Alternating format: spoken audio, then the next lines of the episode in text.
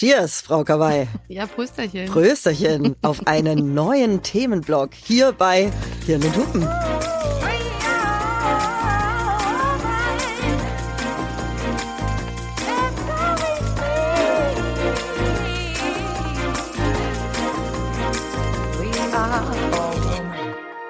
Hirn und Hupen mit Mia Bikawai und Vreni Frost. Wir freuen uns sehr, dass ihr wieder dabei seid.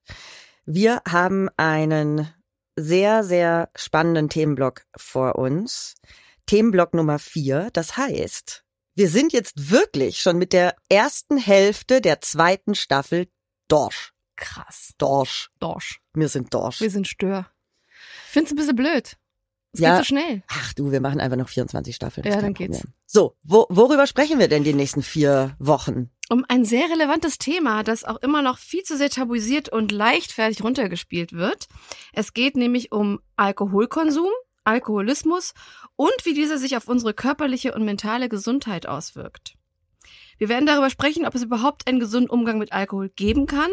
Und wir freuen uns sehr auf einen Themenblock, der dieses heikle Thema ja sehr ehrlich und offen angeht. Hm. Zu Beginn einmal ganz kurz die Triggerwarnung. Das ist ein Thema, was für viele schwierig sein kann. Wenn dem so ist, hört die Folge am besten nicht alleine oder überspringt diesen Themenblock gleich ganz. Wir freuen uns riesig, dass wir unter anderem in diesem Themenblock Expertin Nathalie Stüben bei uns haben werden, die über die Abhängigkeit von Alkohol, die verheerenden Folgen und aber auch einen Ausweg aus der Alkoholsucht sprechen wird. Und wir sind wahnsinnig gespannt auf eure Geschichten und Erfahrungen. Also haut in die Tasten und schickt uns eure Mails, eure Sprachnachrichten, eure Nachrichten für die Community-Folge. Genau, aber bevor es mit dem Thema losgeht, geht es am Anfang unseres Themenblocks ja immer um die Good News für uns Frauen, nämlich Die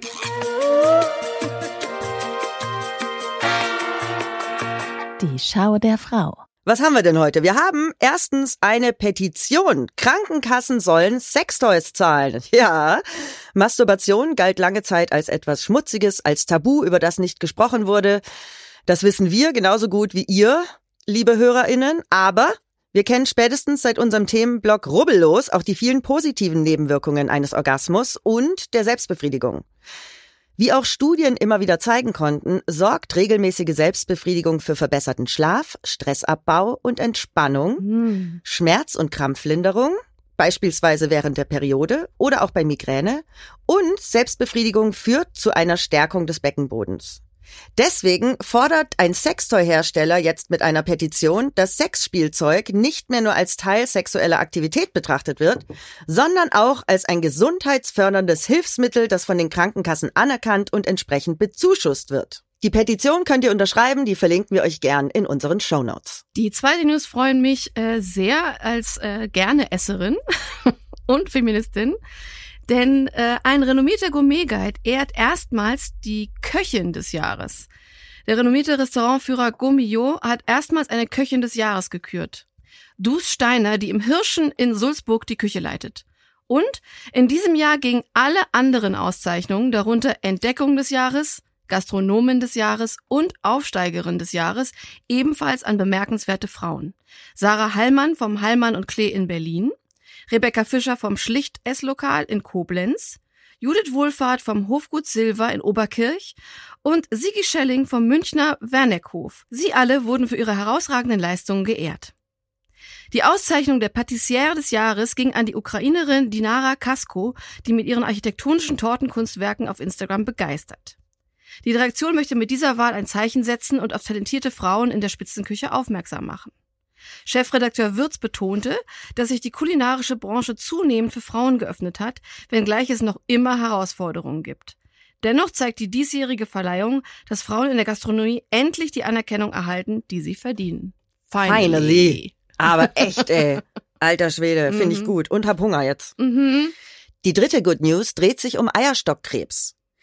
Ein belgisches Uniklinikum meldet einen Durchbruch bei der Therapie. Jährlich werden in Deutschland rund 7300 neue Fälle von Eierstockkrebs diagnostiziert. Etwa eine von 76 Frauen erkrankt dem Robert Koch Institut zufolge im Laufe ihres Lebens an einem solchen Tumor. Obwohl die Erkrankungs- und Sterberaten am Ovarialkarzinom hierzulande in den letzten Jahren weiter deutlich abnehmen und auch die Zahl der Neuerkrankungen rückläufig ist, zählt Eierstockkrebs immer noch zu den tödlichsten Krebsformen. Eine geeignete Therapie ist daher unbedingt notwendig. Und jetzt kommt der Durchbruch.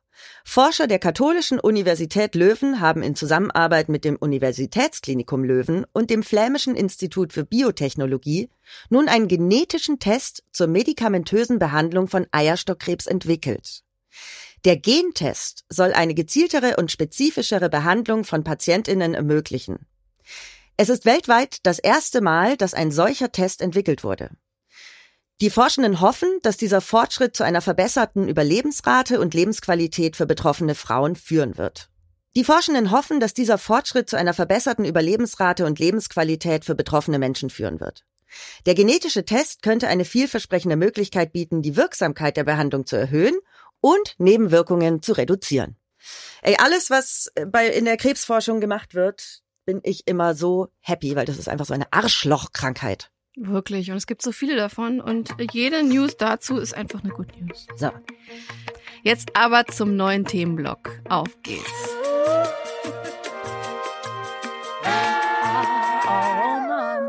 Also, ich finde das Thema Alkoholsucht wahnsinnig wichtig, weil Alkohol ja so anerkannt ist in der Gesellschaft. Ich meine, wir dürfen nicht kiffen. Noch nicht. Kommt Mhm. ja hoffentlich bald aber wir dürfen uns halt die Birne wegsaufen. Und ähm, ganz oft verstehe ich einfach nicht, warum da nicht mehr reguliert wird oder warum anderes nicht mehr geöffnet wird. Also es ist eine Erkrankung, die einfach echt mies ist. Alkoholsucht ist, pff, man sagt ja fast schon Volkskrankheit. Ähm, und deswegen finde ich es ein wahnsinnig wichtiges Thema. Vielleicht ist es jetzt mal Zeit für ein paar Fakten. Alkoholismus bei Frauen. Alkohol und Alkoholmissbrauch haben eine besondere Bedeutung für Frauen, denn in unserer Gesellschaft ist Alkohol das am weitesten verbreitete und am häufigsten konsumierte legale Suchtmittel und Frauen sind davon ebenso betroffen wie Männer, hast du ja gerade erwähnt. Bei übermäßigem Genuss wirkt Alkohol als Zellgift und verursacht sowohl körperliche als auch psychische Schäden.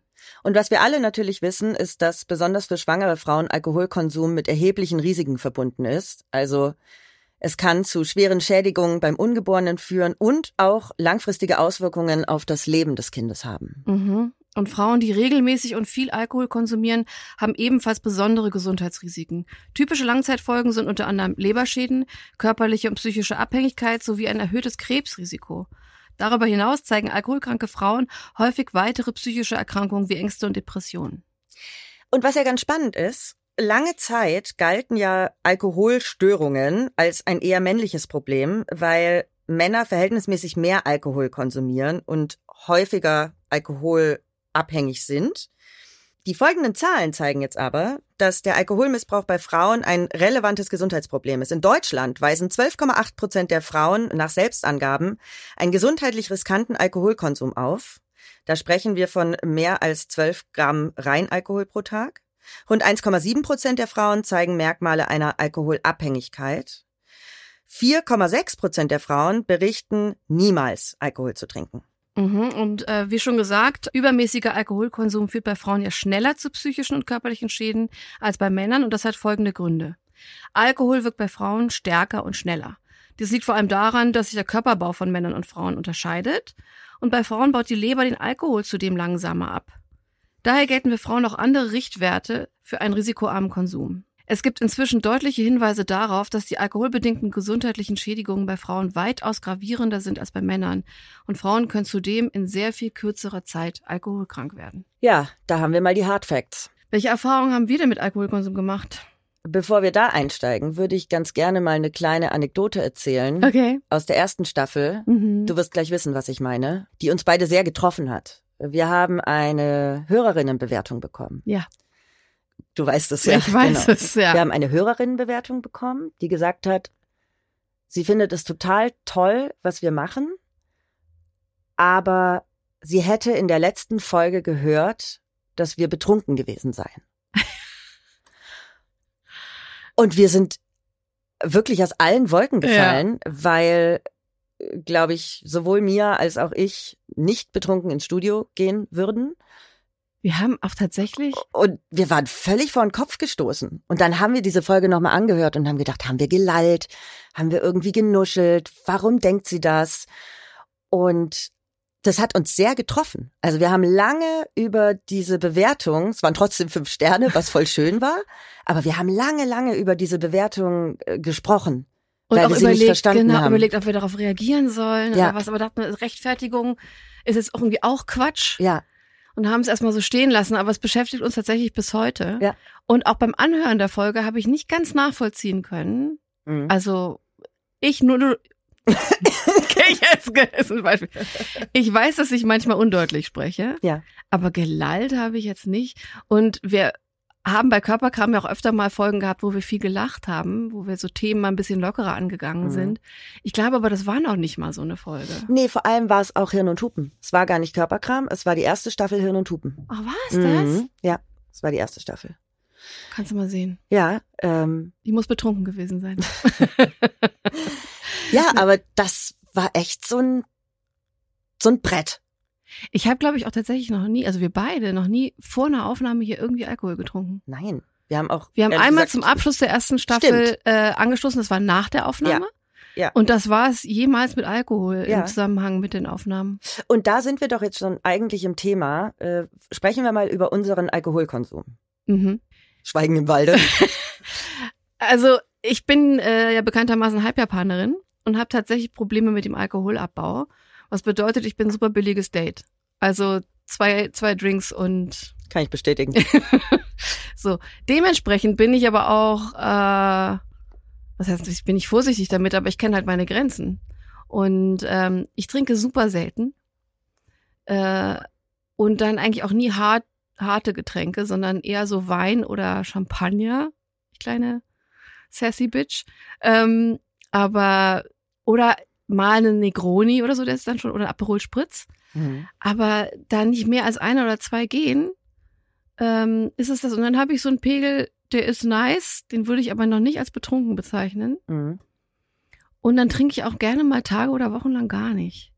Ähm, weil es mir auch nicht so gut bekommt. Ich kriege halt einen hochroten Kopf, mir wird ganz heiß. Ich find's dann, ich find's lustig mit Alkohol. Und dann ist aber auch wieder gut. Mhm. Mehr geht körperlich bei mir gar nicht. Und wenn ich immer so kokettiere mit meinem Alkoholkonsum, sprechen wir halt immer, bei dir aber genauso eigentlich von maximal zwei Gläsern. Ja, meistens. Ja, okay. Oh, ich muss da, glaube ich, ein bisschen länger ausholen. Also, ich bin ja aufgewachsen in einer sehr religiösen Familie, Mhm. ähm, wo Alkohol, äh, Rauchen, Drogen sowieso strikt verboten waren. Bei uns zu Hause wird oder wurde nie getrunken. Jetzt gibt es mal einen Wein zum Mittagessen oder Abendessen, aber ich kenne Alkohol nicht von zu Hause. Also Mhm. das, das gab es nicht. So, jetzt habe ich ja aber diverse psychische Erkrankungen. Wirklich? Und ich erinnere mich, wie ich, glaube ich, mit 16 oder 15, meine Mutter hatte im Keller ähm, so ein Regal, da stand vor allem zum Backen, stand so Alkohol drin. Ja. So rum, wie heißt denn dieses 40 Dings, es gibt so ein, es gibt so einen bestimmten Namen. Oh Gott, ich kenne mich mit Alkohol Ja, ich auch nicht, keine Ahnung. Wer es jetzt hört, weiß bestimmt, was ich meine. Und dann bin ich ab und zu in den Keller und habe da mal so einen Schluck genommen. Hm.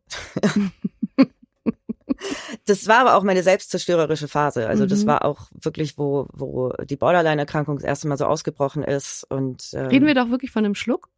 Ja, wir reden wirklich von Oh, einem okay. Schluck. Also Mhm. das war ja für mich schon krass. Ja. So, ne? Ja. Ähm, das erste Mal betrunken nach Hause kam ich auch mit 15. Das war auch eine interessante Story. Das war mit meinem Orchesterkumpel Tobi. Tobi und ich haben beide Bratsche gespielt, saßen am dritten Pult. Und äh, wenn wir nicht bekifft waren, ähm, dann haben wir ganz gerne getrunken und äh, haben natürlich immer gedacht, wir spielen wie die jungen Göttinnen und Götter, was glaube ich nicht der Fall war, im Jugendsinfonieorchester in Stuttgart. Und ich war auf einer Party und mein Papa holt, sollte mich um zwölf abholen. Und ich war so rotzendicht, dass Tobi gesagt hat, so Vreni, wir müssen jetzt eine Runde um den Block laufen. Dann bin ich mit Tobi da draußen irgendwo rumgelaufen. Dann kam mein Papa da mit diesem weißen VW-Bus angefahren. Ich hing nur an der offenen Scheibe auf der Heimfahrt und mein Papa ist halt auch echt sweet. Der hat halt gedacht, ach, Töchterchen, die ist müde, ne? Die Oh hat richtig nein, gefeiert. wirklich? Mhm, der hat gedacht, ich bin müde. mein Papa ist halt aber auch so geil, der ist halt auch irgendwie so ein Träumer, ne? Mhm. So, dann kam ich nach Hause, die Mutter am Start, kroatische strenge Mutter. Ich gehe hoch ins Bad, merke, shit, ich muss kotzen. Hab gedacht, ich kann nicht hier ins Bad kotzen, ich krieg richtig Ärger. Was habe ich gemacht? Ich bin in mein Zimmer gegangen und habe aus dem Fenster gekotzt. Das war jetzt unauffälliger. Das war sehr unauffällig. Ich bin wieder zurück ins Bad, stand da, hab Zähne geputzt, dachte, ich habe mich total im Griff. Meine Mutter guckt mich an und sagt, Kind, Dietmar, sie ist betrunken. Und mein Vater so, was? Dietmar, hast du das nicht gemerkt? So, ich, meine Antwort darauf war, ich habe mich nochmal übergeben in die Kloschüssel. Darauf hatte ich zwei Wochen Hausarrest und musste mit Papa, das werden wir nie vergessen, heute lachen wir drüber, aber es war damals echt schlimm, ich habe mich so schlecht gefühlt, mussten wir das Haus putzen. Papa stand unten mit dem Gartenschlauch, ich oben mit dem Besen aus dem Fenster und wir haben die Hauswand geschrubbt. So. Und das beschreibt ganz gut, was für ein Verhältnis ich lange zu Alkohol hatte. Ich konnte es einfach nicht kontrollieren. Also Mhm. ich hatte mehrere Filmrisse, mehrere Abstürze. Also ich könnte da echt einige Krass. Geschichten erzählen, die Okay. auch nicht ungefährlich waren, Ja. ähm, wo ich aber immer Glück hatte. Es hätte aber ganz anders ausgehen können, gerade im sexuellen Kontext. ja. Ähm, das war pures Glück, würde ich mal sagen. Und als ich, als meine Depression so mit 26 relativ schlimm ausgebrochen ist und ich in Tübingen noch studiert habe, habe ich ohne Alkohol quasi nichts so richtig gefühlt. Also Mhm. ich habe Alkohol getrunken, um mit meinen Freundinnen Party machen zu können, weil ich innerlich so traurig, zerfressen, sonst was war. Da habe ich wirklich sehr, sehr viel Und der getrunken. Alkohol hat sich dann gelöst, oder? Ja, der hat mich dann gelöst. Dann war mir alles so ein bisschen mehr egal. Und jetzt erlebe ich gerade seit einem halben Jahr nochmal was ganz Neues, nämlich, dass ich nur noch Alkohol konsumieren kann. Also Alkohol verbessert meine Stimmung nicht mehr. Ich muss gute Stimmung haben, um Alkohol zu trinken, Mhm. Ja. weil ich war letztens auf einer Vernissage. Da hab ich, ähm, ich war nicht gut drauf und habe gedacht, komm, trinkst du mal ein, zwei Gläschen und das hat Panik getriggert. Mhm. Also ich bin dann nach Hause, weil ich gemerkt habe, ich kriege jetzt gerade Panik. Und das hat mir nochmal verdeutlicht, dass ich jedwede Drogen nicht konsumieren sollte, um mich besser zu fühlen, sondern wenn ich sowieso schon gut drauf bin und das okay ist. Ja, das kann ich sehr gut nachvollziehen, weil es wird ja ganz oft gesagt, dass irgendwie der Alkohol, der hat so irgendwie so das Monster aus einem rausgeholt und so. Ich glaube das nicht. Ich glaube, dass Alkohol das, was in dir steckt, verstärkt. Das heißt, wenn du ähm, entspannt bist und gut drauf bist und dann was trinkst, dann kann das praktisch die Stimmung einfach verstärken und du bist einfach dann vielleicht noch, noch ein bisschen gelöster und so. Und aber wenn du innerlich irgendwelche Kämpfe mit dir austrägst, dann kann der Alkohol das vielleicht auch schon herausholen. Aber es kann dein Wesen nicht so weit verändern, dass du irgendwie gut drauf bist, du trinkst Alkohol und wirst plötzlich irgendwie zum Biest. Äh, das glaube ich nicht. Ich glaube, es verstärkt deine Emotionen oder etwas, was in dir schwelt. Ich habe das in der Schulzeit auch erlebt mit einer, ich glaube, die ähm, war halb Thailänderin und äh, auf so einer Schulparty und die war immer super süß, so so eine richtig süße kleine Asiatin so und äh, total lieb, hat allen immer geholfen und so und hat sie Alkohol getrunken und dann hat sie angefangen äh, Kippen auf anderen Leuten äh, auszudrücken und What? ja und hat hat geschrien und hat so und du hast gedacht, okay, was ist jetzt was ist hier los und ähm, da, da haben sie wirklich gesagt, was, was, das ist ja gar nicht die gleiche Person. Ich glaube aber, das hat alles in ihr geschwelt. Weil du kannst nicht immer so nice, und hahaha und alles ist super und ich habe gar keine Bedürfnisse sein. Da, da kam so viel Aggression raus. Und ich glaube, das ist eher so ein Beispiel dafür, was, was tief in dir steckt, dass Alkohol das rausholen kann. Aber das ist jetzt so Küchenpsychologie. Ähm, mein Vater, der hat immer gern mal ein Weinchen getrunken. Der hat auch immer die Geschichte erzählt, dass er als er in Paris studiert hat damals, da gab es eine, äh, eine landesweite Kampagne, die war so an Bussen und, und überall an Billboards plakatiert. Und da stand immer jamais plus qu'un litre de vin par jour. Das heißt, Mhm. nie mehr als ein Liter Wein pro Tag. Das war die Gesundheitskampagne in Frankreich zu dem Zeitpunkt, wo ich dachte, geil, wenn die schon sagen, nicht mehr als ein Liter am Tag, was trinken die denn dann? dann Alter Bevölkerung? Falter. Alter Falter, Ja. genau. Und mein Vater ist bis heute so. Und ich glaube, das würde wahrscheinlich schon zu einem gewissen Alkoholismus zählen. Das wird uns die Natalie wahrscheinlich in der nächsten Folge bestätigen. Aber der trinkt bis heute am Abend ein Glas Rotwein fürs Herz, wie er sagt. Das ist es dann auch. Das ist aber so sein Ritual. Und ich glaube, das, ob das jetzt das Weinchen ist am Abend oder das Feierabendbier, da gibt's einige, wo das auch ein bisschen Teil der Kultur ist. Na, Bier ist Grundnahrungsmittel in Bayern. genau. Ist ja, eigentlich ist es ja auch Getreide, ne? Also, naja, klar. Ja. Ja, also ich habe schon auch krasse Absturzgeschichten aus Schul- und Studienzeit mit allem drum und dran und auch äh, unappetitliche Geschichten und so. Ich glaube, da sind wir alle mal durch. Das Mhm. war aber tatsächlich so eine so eine Phase in der Zeit. Aber ist dir mal was Schlimmes passiert? Mm, ja. Mhm. Ähm, das hatte jetzt, naja, das ist so, ich hatte halt etwas in meinem Drink. AI. Oh, das, Das- hatte ich zum Glück auch einfach noch nicht. Also, ich, ja, doch, vielleicht einmal, aber das war auch nicht furchtbar, furchtbar schlimm. Ja, mir ist das dreimal passiert, aber einmal halt mit, ähm, zweimal mit glimpflichem Ausgang und einmal nicht. Mhm. Das ist jetzt vielleicht nicht unbedingt dem Alkohol geschuldet. Ja. Ne? Ja. Das ist vielleicht noch eine andere Geschichte. Die Phase aber, in der ich in meinem Leben am meisten getrunken habe, und da habe ich gemerkt, dass man sich Trinken auch antrainieren kann, weil eigentlich als Halbjapanerin ist es bei mir ja so, ich bin zwar nur Halbjapanerin, aber ich merke, dass äh, mir dieses Enzym, das Alkohol spaltet, im Körper in, äh, in Zucker und halt Alkohol, das fehlt ja bei äh, Asiaten. Und äh, das ist bei mir zwar verwässert, aber es ist da. Mhm.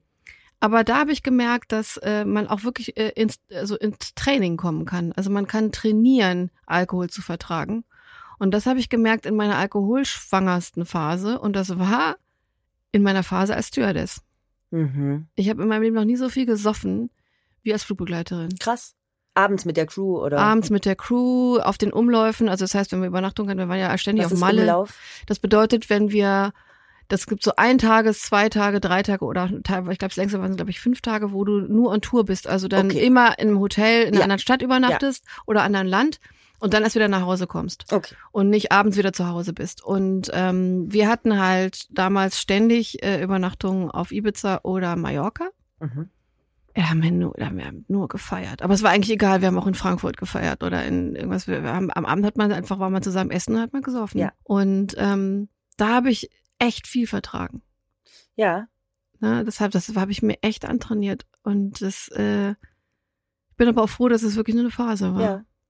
Ich erzähle dir gleich auch was. Vorher Mhm. möchte ich aber kurz mal uns allen sagen, was ein risikoarmer Konsum ist. Bei Frauen ist es ein Standardglas pro Tag, bei Männern zwei Standardgläser pro Tag und mindestens zwei alkoholfreie Tage pro Woche. Unter einem Standardglas versteht man ein Glas, das zwischen 10 und 12 Gramm reinen Alkohol enthält. Äh, zum Beispiel ein kleines Bier oder ein Glas Sekt. Also wir reden von 0,3 Bier, 0,1 Wein, 0,1 Sekt oder 4 Zentiliter Schnaps. Gott, Schnaps. Schnaps. Ja, ähm, wir beide waren, so oft wir uns auch sehen und so oft wir abends weg sind, ähm, in unserer Branche kriegst du ja ständig überall Ja. Alkohol angeboten. Da fällt mir auf, dass wir da eigentlich gar nicht mitmachen, beide nicht. Also wir Mhm. greifen dann auch eher zum alkoholfreien Drink. Aber ein ganz lustiger Abend, an den ich mich erinnere, war auf Fuerte. Ventura! Ja, der erste Abend. Gott, danach, danach habe ich auch drei Tage gebraucht, um wieder klarzukommen. Also bei mir ging's. Ja, ich weiß. Du hast auch nicht geraucht wie ein Schlot. Nee. Ja, das kommt bei mir dazu. Äh, Für alle, die jetzt denken, what, die raucht? Nein, sie raucht eigentlich nicht. Genau. Aber wenn sie zu viel trinkt, dann denkt sie, sie wird Kettenraucherin und muss dann irgendwie drei Tage auskatern. Ja.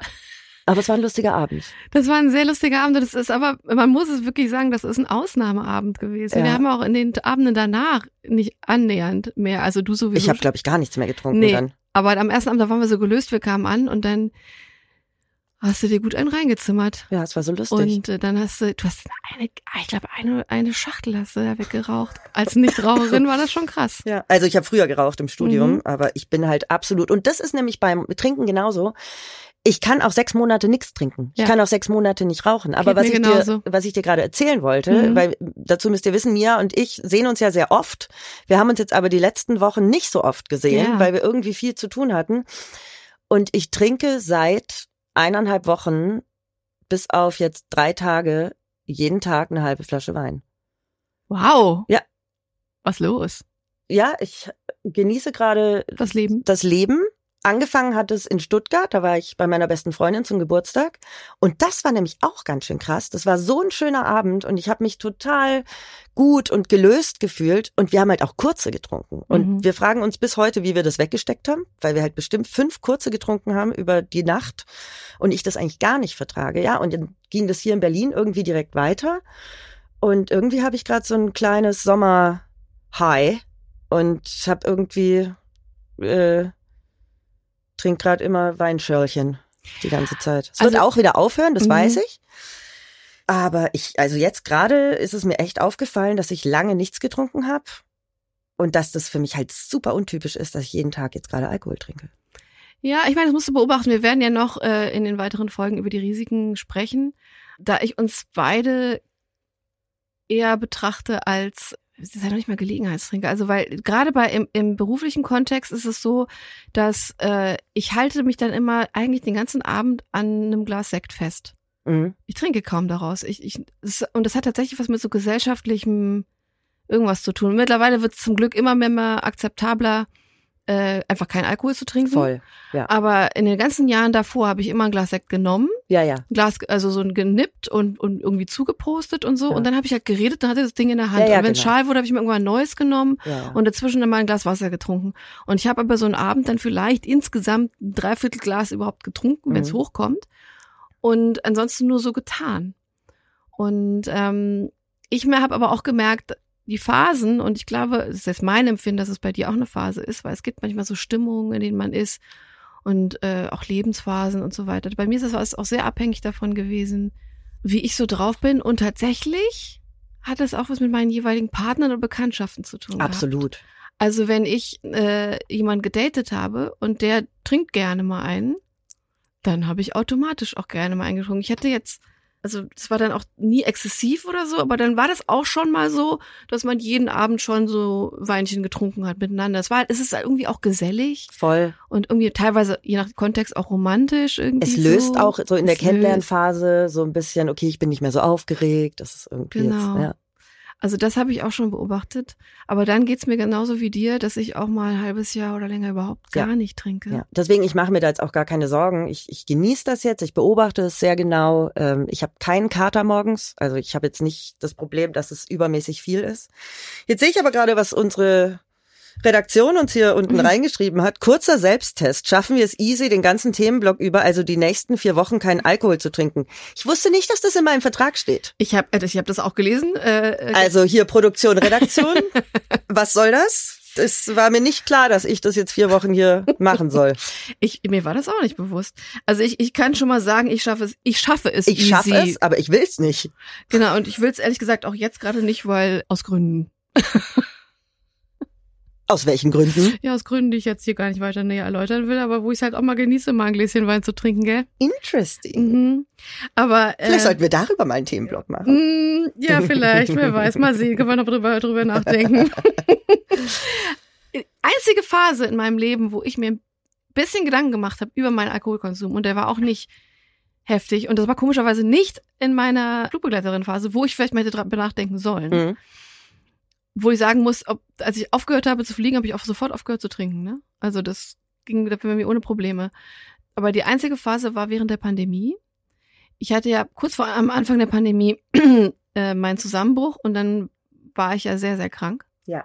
Und habe, sagen wir mal, die erz- erste Jahr in der Pandemie also gar nicht getrunken oder da musste ich auch gerade erstmal wieder irgendwie lernen zu essen und so.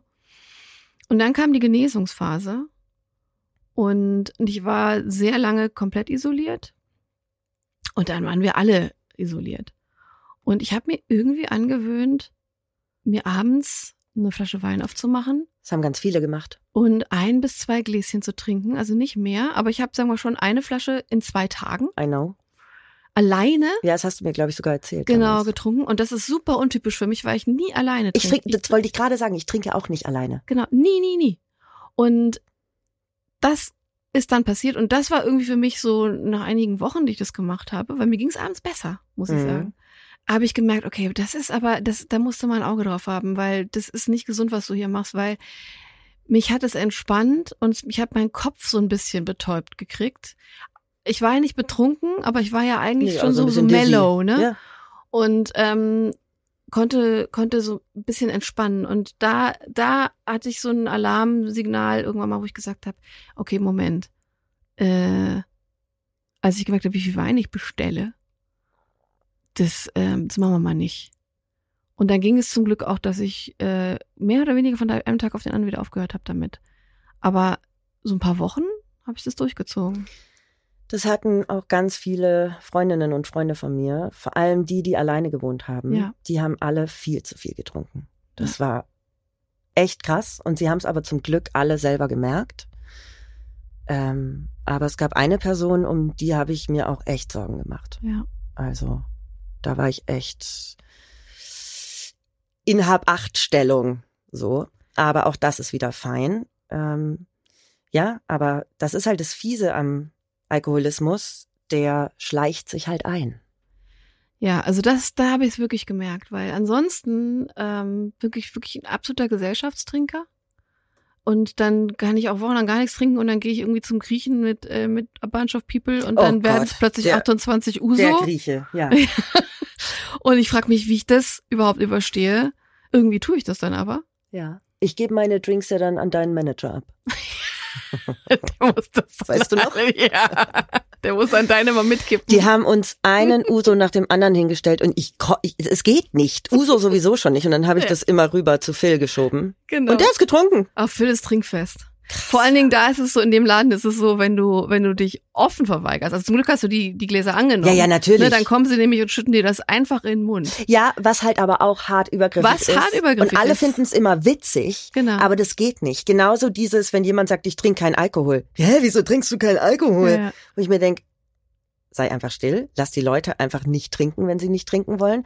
Also es ist so ein gesellschaftliches Tabu, keinen Alkohol zu trinken. Das ist irgendwie, äh, da, ist da müssen wir auch crazy. mal was dran ändern. Genau, ich hatte das letztens, da war ich bei, äh, äh, da hat ein Restaurant irgendwie, ich weiß nicht, fünfjähriges, sechsjähriges Jubiläum gefeiert Mhm. und da haben sie ein großes Dinner gemacht und da sind sie halt alle mit so Magnumflaschen, Champagner rum und so, weil sie haben halt gefeiert. So. Und da saß mir so ein Pärchen gegenüber, die kannte ich halt nicht. Und ähm, dann kam die mit dem Champagner und dann meinte ich so, wollt ihr Champagner? Also ich war gerade am Gläser verteilen. Und dann meinen sie halt, äh, nein, danke.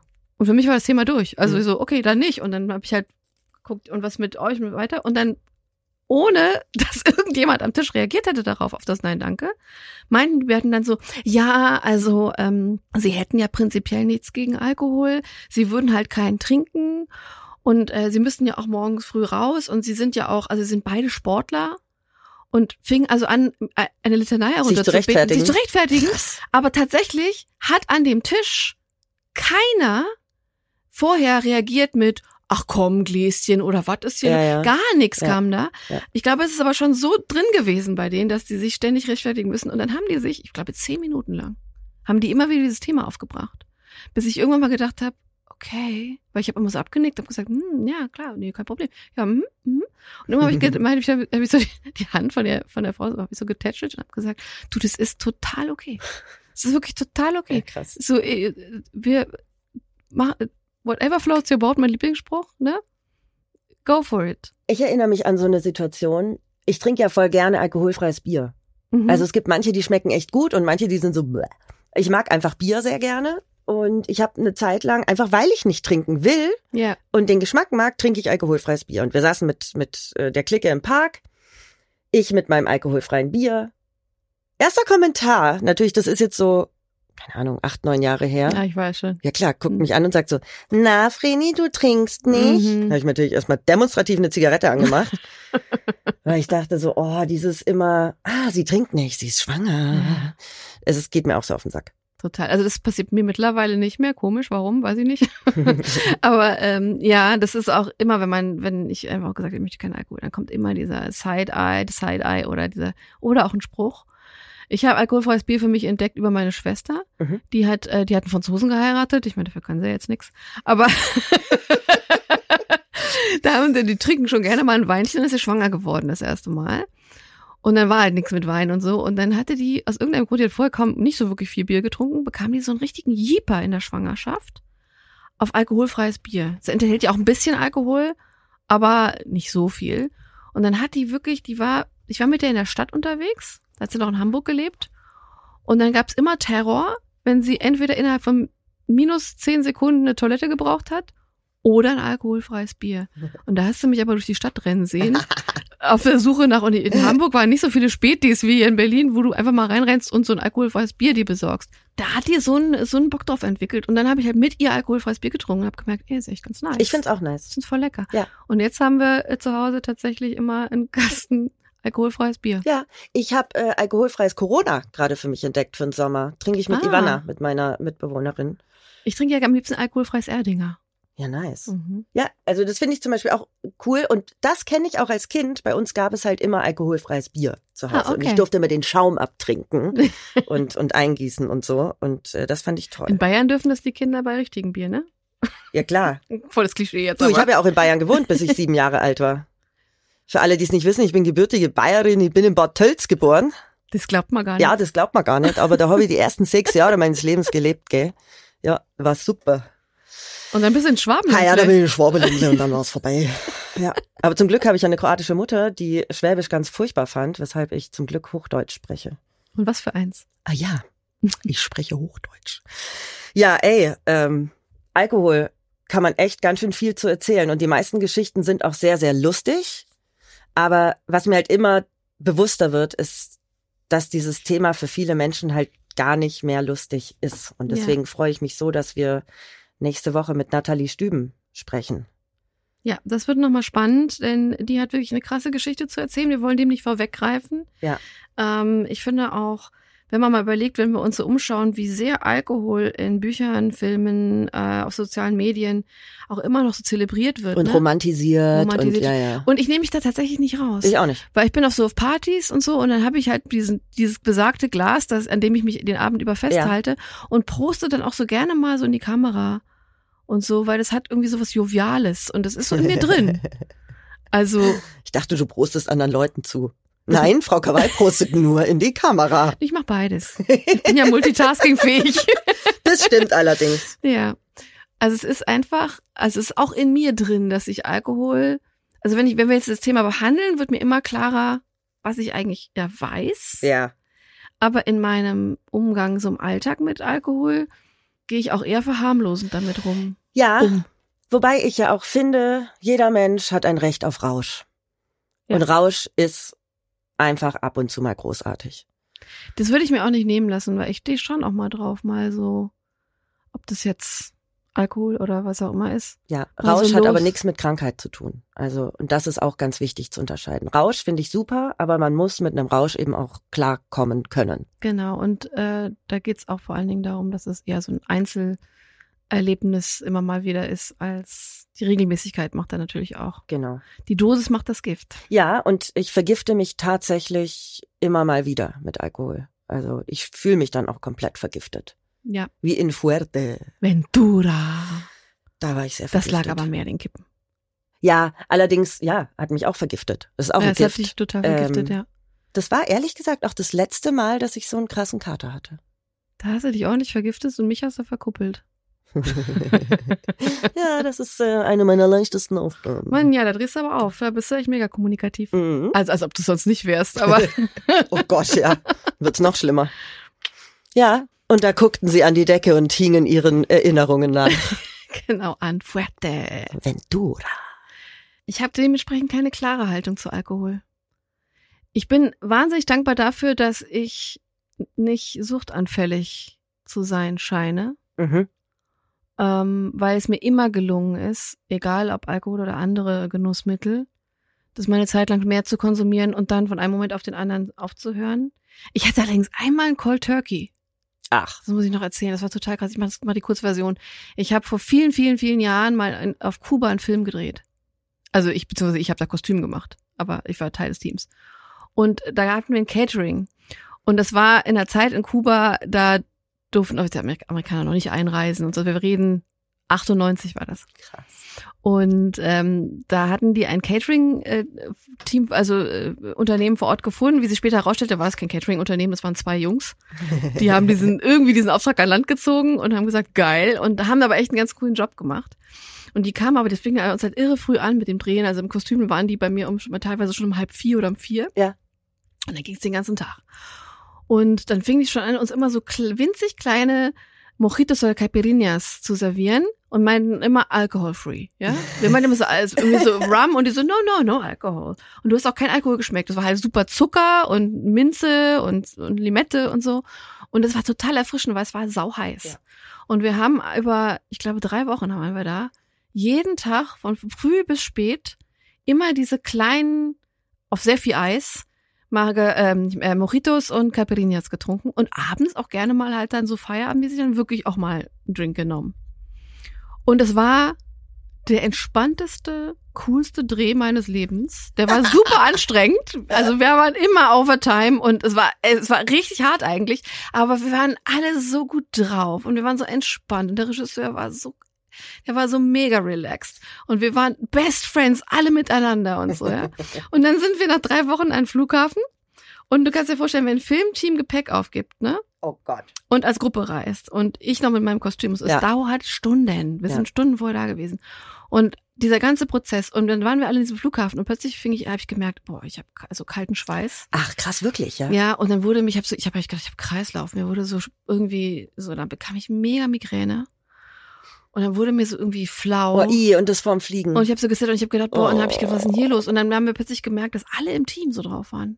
Deshalb wurde immer stärker. Und dann waren wir im Flieger und dann hieß es irgendwie, ey, wir haben uns ein Virus eingefangen. Wir haben uns ein Virus eingefangen. Jetzt gerade zurückreisen, wie scheiße ist das denn? Und uns ging's richtig dreckig, richtig dreckig. Allen. Allen. Allen. Und dann meinte der Kameramann, war das glaube ich damals, der meinte, es mir jetzt egal, ich bestelle mir jetzt hier äh, so zwei Wodka und pendern. Und wir so, boah, nee, Alkohol ist ja jetzt das Schlimmste, was du machen kannst, wenn du, wenn wir jetzt, wenn du krank wirst und so, das ist mir jetzt wurscht. Der bestellte sich zwei Wodka, dann ging es ihm super, der pennte ein und war total gechillt und alle so, äh, was? Dann haben wir uns auch so kurz bestellt, ey, und dann war Ruhe, ne? Krass. Und dann haben wir im Nachhinein gemerkt, dass wir praktisch über drei Wochen lang kontinuierlich auf so einem Pegel waren. Ja. Äh, und zwar ganz mellow reingerutscht. Ja. Und dann haben wir diesen Pegel aber drei Wochen lang wirklich gehalten und halt abends auch mal so einen Peak gehabt, wo wir mehr getrunken ja. haben. Und uns ging's super. Und schon nach drei Wochen am Flughafen, als wir nicht getrunken haben, ging es uns richtig schlecht. Und ich war tatsächlich eine Woche lang krank. Krass. Und dann war aber auch gut. Aber ähm, da kann man sich, da hatte ich so, ein, so, eine, so, eine, so ein Glimpse, eine Idee davon, wie das sein könnte, ja. Wenn man sich von irgendeiner Substanz wirklich mal entgiften muss. Ja. Und deswegen bin ich so krass gespannt auf die nächste Folge. Ja ähm, in der uns Natalie ihre Geschichte erzählen wird. Und wir neben den lustigen Geschichten, die wir jetzt heute erzählt haben, mal wirklich in die ernste, ja. in die ernste Geschichte eintauchen. Genau, denn Natalie ist selbst trockene Alkoholikerin. Inzwischen ist sie Spiegel-Bestseller-Autorin. Mhm. Sie hat nämlich ihren Weg aus der Sucht dokumentiert und inzwischen auch äh, hilft sie in Podcasts, in der App und in Live-Klassen äh, dabei, vom Alkohol loszukommen. Ganz genau. Und da freuen wir uns sehr drauf. Ihr abonniert bitte, lasst es Sternchen regnen und ähm, dann hören wir uns nächste Woche hier bei Hirn und Hupen. Übrigens total nüchtern. Ja, immer. Eure Vreni und eure Mia.